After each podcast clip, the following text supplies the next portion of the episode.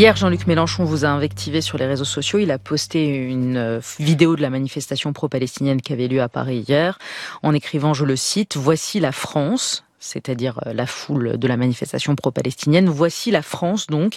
Pendant ce temps, Madame Braun-Pivet campe à Tel Aviv pour encourager le massacre, pas au nom du peuple français. Quelle est votre réaction à ces mots? J'ai été très choquée. J'ai été très choquée. Et euh, justement, ça. Je, Là aussi, c'est difficile parce que en ce moment, on voit que, que certains euh, cherchent la division, alors que la France, justement, euh, c'est les Lumières. La France, c'est la fraternité. La France, c'est la solidarité euh, entre les peuples. Et il y en a qui soufflent sur les braises de façon incessante, méprisante. Euh, vous voyez, vous pensez qu'il vous visait personnellement dans le choix des mots?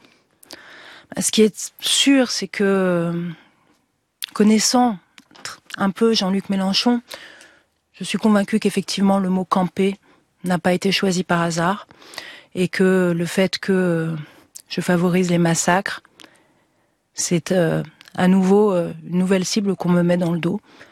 Et oui, c'est très grave. Mélenchon est-il encore et toujours une crapule antisémite? J'ai l'impression qu'on va nous faire le coup euh, toutes les semaines désormais. Et le corollaire de cette question, c'est toute la France ne connaît-elle pas une inquiétante montée de l'antisémitisme? L'inquiétude des Juifs de France, euh, Monsieur le Président, est grande, et ce depuis des années. Euh, mais en ce moment, les actes antisémites ont encore augmenté dans notre pays. Suivez-vous la situation sur le sol français et est-ce qu'elle vous inquiète?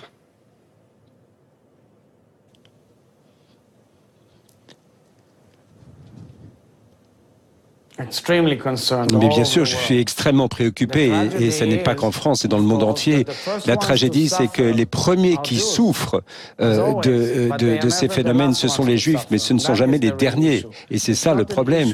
Ce n'est pas une question de, des juifs qui, qui doivent s'inquiéter, c'est une question qui doit inquiéter toutes les démocraties euh, démocratiques euh, du monde entier.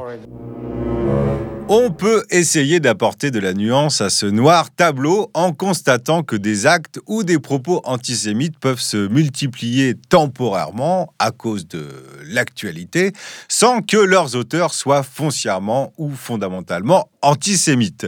C'est la différence que fait la chercheuse euh, Nona Mayer, spécialiste du racisme et de l'antisémitisme.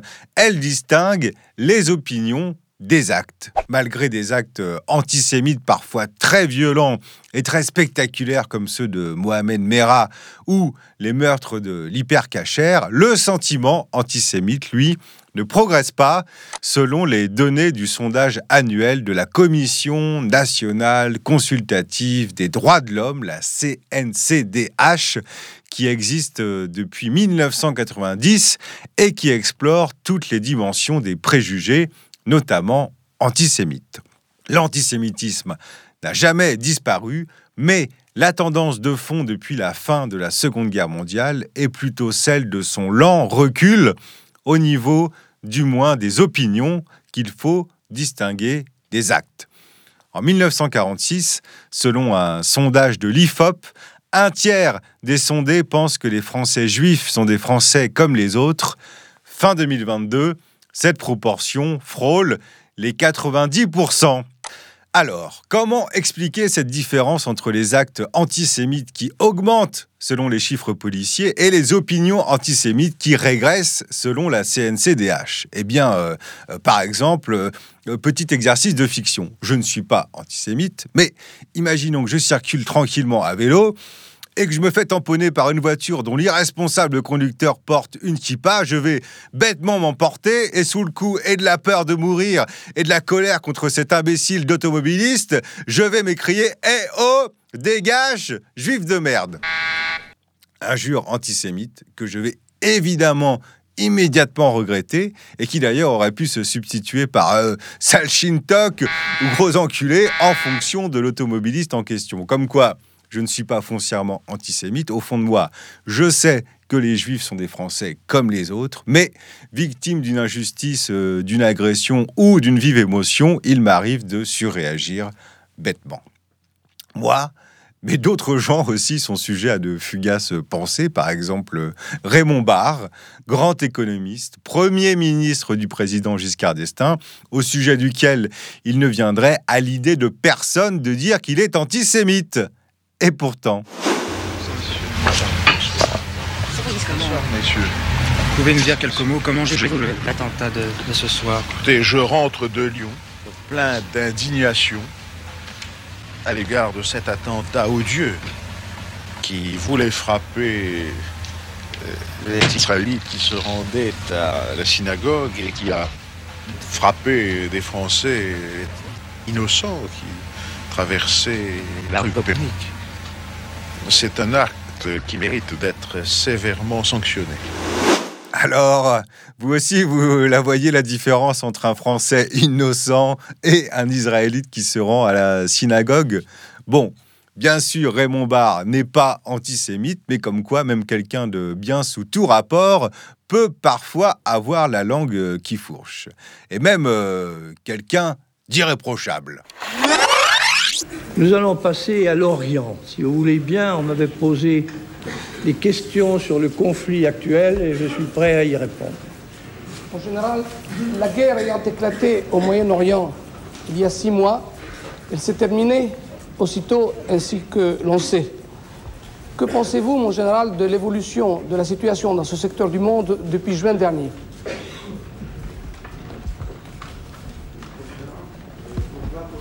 Que l'État d'Israël est l'agresseur dans la guerre des six jours, alors que c'est le président Nasser qui a fermé le détroit de Tyran.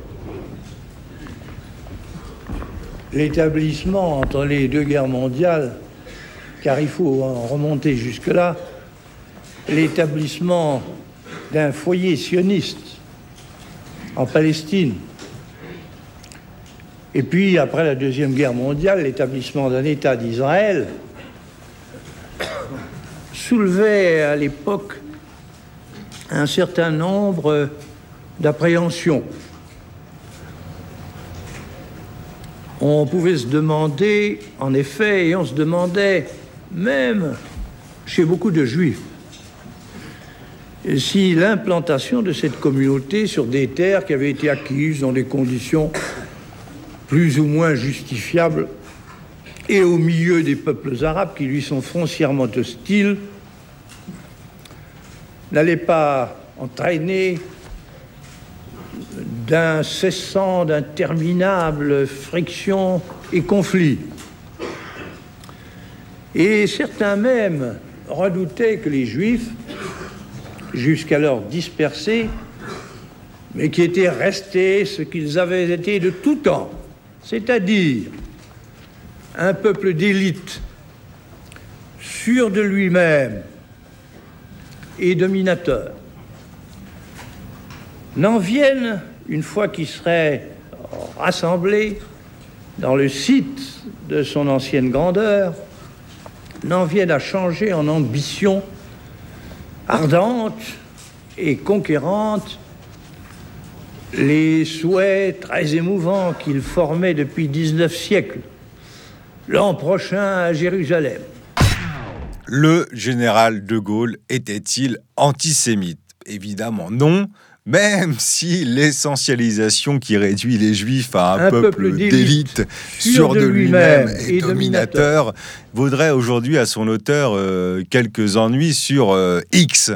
Et même à l'époque, certaines voix euh, s'étaient émues Alain Grèche, dans un article d'Orient 21, rappelle que Jean Daniel dénonçait dans le Nouvel Observateur le fantôme de Maurras qui entrait De Gaulle. Il faut dire que De Gaulle était en effet issu de la grande bourgeoisie euh, admiratrice de l'écrivain royaliste, nationaliste et antisémite. Le lendemain de cette conférence de presse, euh, Hubert Beuve-Méry, directeur du Monde, évoque des relents d'antisémitisme. Et le général de Gaulle lui-même, euh, dans ses mémoires, concédera euh, quelques regrets, lui qui n'en faisait d'habitude euh, jamais. J'aurais dû, même en cet instant, garder la tête froide, je suis émotif, passionné de nature. Et alors, euh, antisémite de nature ou pas, De Gaulle? Évidemment non, même si la formulation maladroite, placée dans une autre bouche, euh, susciterait des suspicions justifiées. Un autre général, d'ailleurs, s'est euh, fait récemment remarquer pour son antisémitisme euh, autrement plus corsé. C'était le général euh, de Lavarde, militaire à la retraite, euh, sorti de l'anonymat grâce à cet entretien. Donc on vous pose la question, la tribune diplomatique internationale, l'hypothèse d'une fraude importante appliquée à quelques États clés le jour du scrutin est-elle crédible? On parle des États-Unis. Mon intime conviction me dit que oui, car il y a à mes yeux trop d'indices concordants pour permettre à la meute médiatique occidentale dont nous savons qui la contrôle de me convaincre du contraire. Donc j'ai une question à vous poser. Qui contrôle la meute médiatique J'ai bien envie de savoir également. Général de la Ward. Ah, vous le savez bien. Ah non, ah non mais regardez, je sais pas. Question. Qui, contrôle, qui contrôle la meute médiatique dans le monde et en France ben, qui, qui, qui, euh, qui contrôle le Washington Post Qui contrôle le New York Times Qui contrôle euh, chez nous euh, BFM TV et, et, et, tous les journaux qui, qui viennent se, oui. se grouper autour. Qui, ah, qui sont ces gens? Qui Qui? Pardon? Qui? Vous qui parlez de Dreyfus, monsieur. Qui? Qui? Ben, c'est la communauté que, que vous connaissez bien. Mon Dieu. Ah non, mais alors là, là on va pas, on va pas partir là-dessus. On va, on va arrêter là. On va arrêter là, mon général. Je suis désolé. On, on, peut pas, on peut pas laisser dire ça sur l'antenne. Voilà pourquoi on les a Je suis désolé. Voilà je, je suis désolé. Non, non, bah, on arrête là. On coupe, s'il vous plaît. On enlève le général. Voilà. Merci. Une petite sortie de route sur CNews, heureusement interrompue par le camarade Morandini, qui avait beaucoup, beaucoup plu à l'extrême droite à l'époque, laquelle s'était même euh, servie de la question insistante de son interlocuteur, euh, mais qui, pour en faire des pancartes euh, plus ou moins subtilement antisémites pendant les manifs contre le vaccin et contre le pass sanitaire pas sûr euh, que CNews se risque à inviter de nouveau le général de Lavarde dans ses émissions. D'autres antisémites, par contre, ont toujours euh, micro ouvert sur toutes les télés et toutes les radios de ce pays. C'est le cas par exemple de Gérald Darmanin, et oui, dont certains passages du livre euh, Le séparatisme islamiste manifeste pour la laïcité avait fait euh, vivement réagir la journaliste euh, Sarah Benichou. On apprend donc que ce grand moment de l'antisémitisme d'État napoléonien sert de boussole à notre ministre de l'Intérieur qui affirme dans son dernier livre que la présence de milliers de juifs en France fut une difficulté à régler. Une indignation euh, aussitôt relayée par Edoui Plenel. Il y a quelque chose qui est sous nos yeux depuis quelques semaines et que personne d'entre nous, jusqu'à ce que les réseaux sociaux s'en emparent hier, n'avait vu. C'est dans le petit libelle de M. Gérard Darmanin sur le séparatisme. Manifeste pour la laïcité. Et qui fait la théorisation de la chasse aux islamo-gauchistes et de la diabolisation d'une sorte de séparatisme islamiste. À ce moment-là, il compare l'action qui est la sienne à celle de Napoléon vis-à-vis des Juifs de France. Voici ce qu'écrit M. Darmanin. Darmanin. Une fois clarifié le rapport avec les responsables catholiques, Napoléon s'intéressa à régler les difficultés, écoutez bien, les difficultés touchant à la présence de dizaines de milliers de juifs en France. Point. Certains d'entre eux, écrit M. Darmanin, pratiquaient l'usure et faisaient naître troubles et réclamations. Il poursuit parle des problèmes d'intégration des Juifs à la nation française, cite à nouveau M. Napoléon, M. Napoléon, je préfère dire citoyen Napoléon qu'empereur, notre but est de concilier la croyance des Juifs avec les devoirs des Français et de les rendre citoyens utiles, étant résolus de porter remède au mal auquel beaucoup d'entre eux se livrent au détriment de nos sujets. Commentaire de cette citation par l'actuel ministre de l'Intérieur, voilà, une lutte pour l'intégration avant l'heure dans son obsession actuelle de ce pouvoir, cet homme ne sait pas, ne sait plus, car ce que je viens de lire, c'est les pires, les plus coutumiers, clichés antisémites de notre histoire. Les pires clichés antisémites de notre histoire, qui n'empêchent pas le ministre de l'Intérieur d'être toujours en poste deux ans après et de faire la une du JDD dimanche dernier.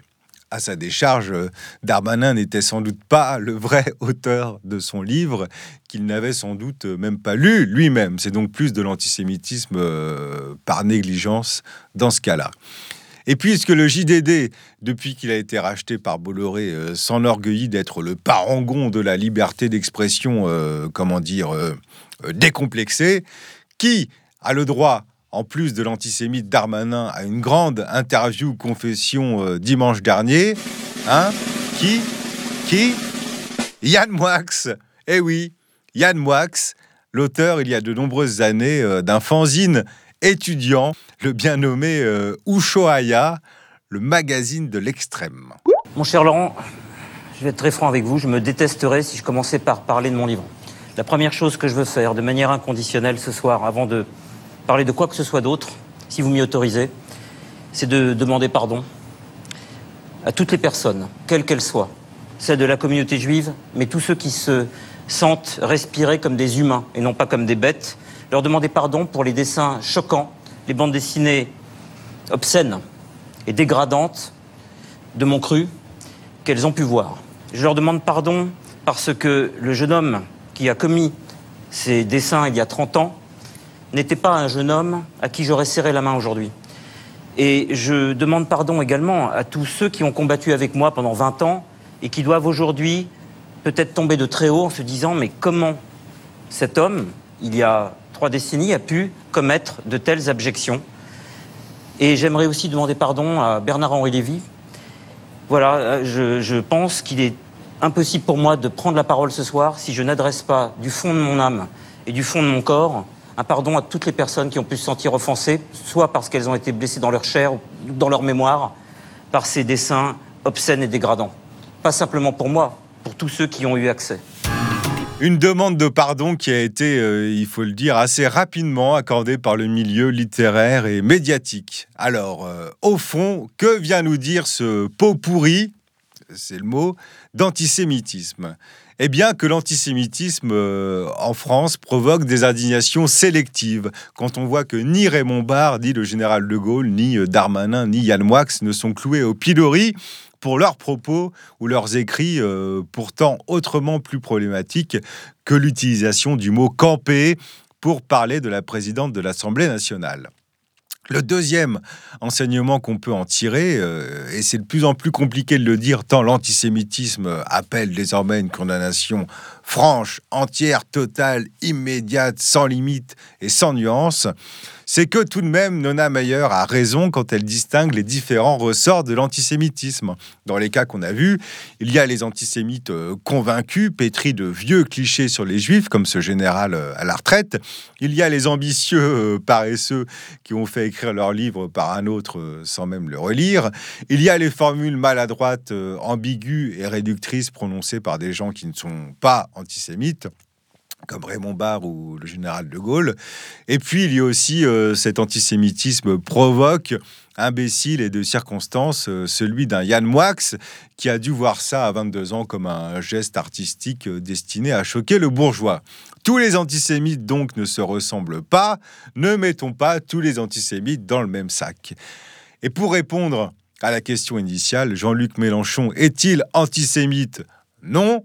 Son tweet Voici la France. Pendant ce temps, Madame Braun-Pivet campe à Tel Aviv pour encourager le massacre, pas au nom du peuple français. Ce tweet est-il antisémite? Non. Et au vu des quelques extraits qu'on vient de voir, de vrais morceaux d'antisémitisme qui, eux, se baladent toujours aujourd'hui, accusés à tort et à travers quelqu'un d'antisémitisme, eh bien, ça revient à banaliser l'antisémitisme. Parce que si Jean-Luc Mélenchon, en soutenant les Palestiniens, est antisémite, alors non seulement c'est pas très grave, et en plus, ça donne envie d'être antisémite à son tour, puisque ce n'est que ça. Accuser euh, continuellement Mélenchon d'antisémitisme, c'est donc de la mauvaise, de la très mauvaise politique aérie qui contribue à banaliser l'antisémitisme et à le renforcer plutôt qu'à le combattre. Et au fait, euh, ils en sont où les otages du Hamas, organisation terroriste, je condamne À Tel Aviv, les familles d'otages campent devant le QG de l'armée d'après Le Monde. Quoi? Des juifs qui campent? Antisémites